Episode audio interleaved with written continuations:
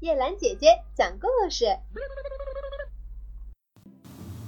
羊和狐狸。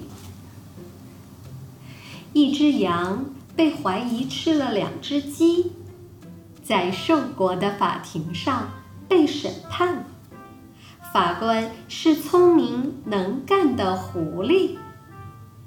羊自我辩护说：“那天我从早到晚。”在睡觉，而且熟悉我的朋友们都可以证明，我是个素食主义者，平生从来不吃各种肉食的。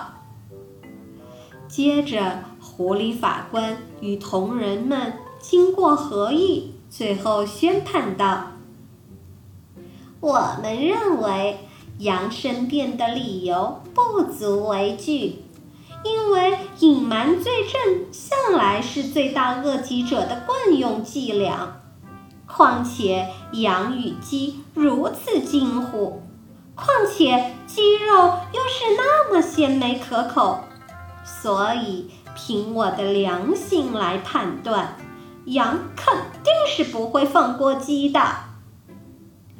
羊被判处死刑，立即执行。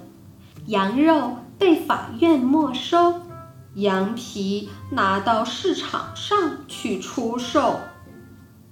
小朋友们请注意，培根说，一次不公正的裁判，其恶果甚至超过十次犯罪，因为犯罪是无视法律，好比污染了水流，而不公正的裁判。